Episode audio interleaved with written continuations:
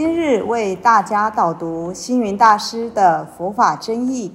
本套书有三册：第一册《佛法义理》，第二册《佛学思想》，第三册《佛教常识、佛门形式》，总共三百多个主题。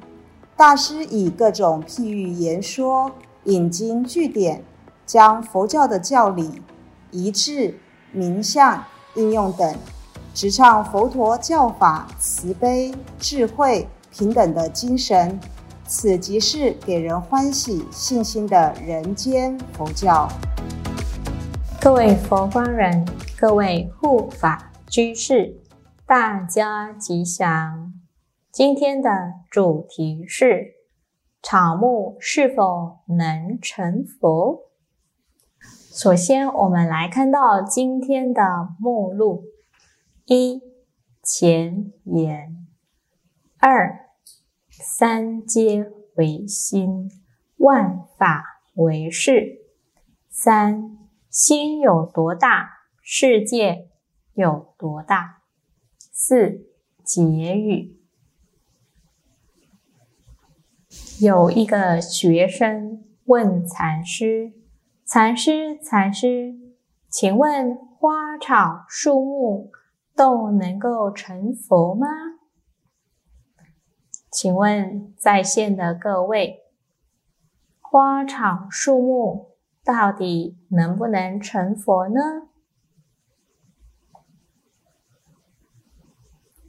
禅师就反问他说：“您怎么不问问自己能不能成佛，而你只关心树木花草，不关心自己？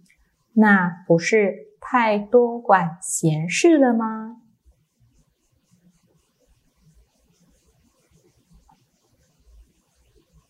树木花草能不能成佛？其实这都不是最重要的问题。最重要的问题是要看我们自己能不能成佛。如果我们一旦成佛了，那么世界也会跟着成佛。所谓一花一世界，一叶一如来。如果我们自己都没有办法成佛，那么世界就会跟我们一样。就像现在的世界一样，树木仍然是树木，花草仍然只是花草啊。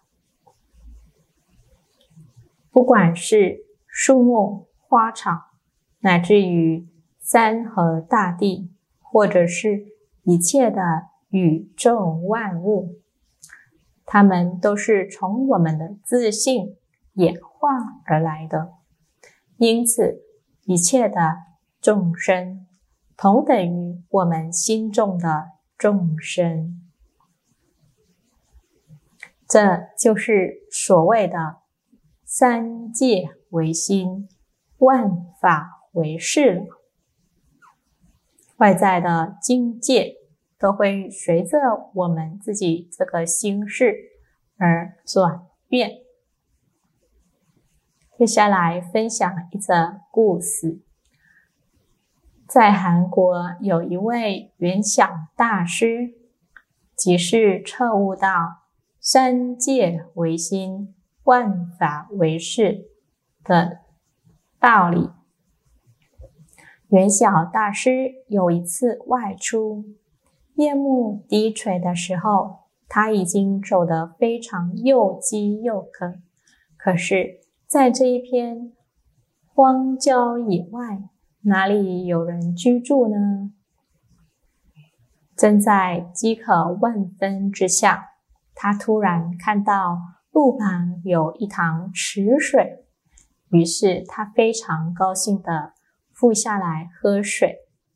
池水入口，一阵阵的甜美之味，如干粮的甘露。干渴的他喝了饱之后，感到无比的欢喜及清安。随后，雷小大师便随意的在山边树下找个地方暂住一个晚上，打算等到明天一早再继续赶路。隔日，晨曦微光之下，他整理好自己的行装，又准备继续上路了。走到昨天夜里喝水的池塘边，一看。哦，竟然水里沉积着好多动物的死尸骨头啊！这一看，想到昨天在水塘边喝了这么多甘甜的水，一阵呕心涌现，像是要把昨天喝下的水一吐而尽。霎时，昨晚喝水。的那种感觉是如此的甜美清凉，与此时呕心作吐的感受交叠如暗潮的不停侵袭着他。他一愣了一下，明白昨夜与今晨甘露与思古不过是万法一心。人间万事皆一般，却因一心的变化，千差万别。一世的分别，造作不同的感受与境界。不一样的感受，就是酿成有情众生恒河沙数的善恶心念。这生死轮回的祸端。就由这颗心开始，所以解脱成圣也是要从这颗心。华严经有提到：若人欲了知三世一切佛因观法界性，一切唯心造。接下来再分享一则禅门公案。宋朝大学士苏东坡有一天和佛印禅师在一起打坐。苏东坡问佛印禅师：“请问禅师，我的坐姿像什么呀？”佛印禅师很快的就说：“您坐的很像一尊佛哦。”接下来。佛印禅师就反问苏东坡：“那请问我的坐相又是如何呢？”苏东坡既然说您的坐姿很像一堆牛粪，苏东坡很高兴的自以为赢了佛印禅师，但是苏小妹告诉他说。禅师的心是佛，看人都是佛。您的心中都是牛粪，所以看禅师的坐像就像牛粪。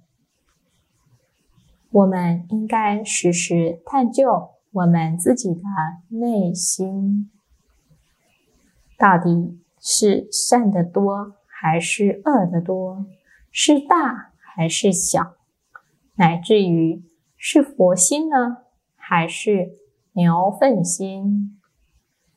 如果不信的都是牛粪心的话，那我们就要想办法，想办法做什么呢？就是想办法去改变这颗牛粪心，去开发，去开阔另一颗佛心。所谓时钟之火，不打不开。当您的心量开发了，心中对世界的一切都认知、都照见了，便能明性见性，心如虚空。那时就可以无所不包、无所不容了。有一个青年去爬山，在高山上海阔天空，他感觉世界真大啊。可是回到家里，看到当教授的父母亲和邻居在吵架的时候，只不过是为了树叶掉到别人家的院子。此时此刻。他觉得世界如此的宽阔，为什么我们总是会为了芝麻绿豆的小事而起争执呢？世界就在我们自己的心中，我们的心有多大，世界就会有多大。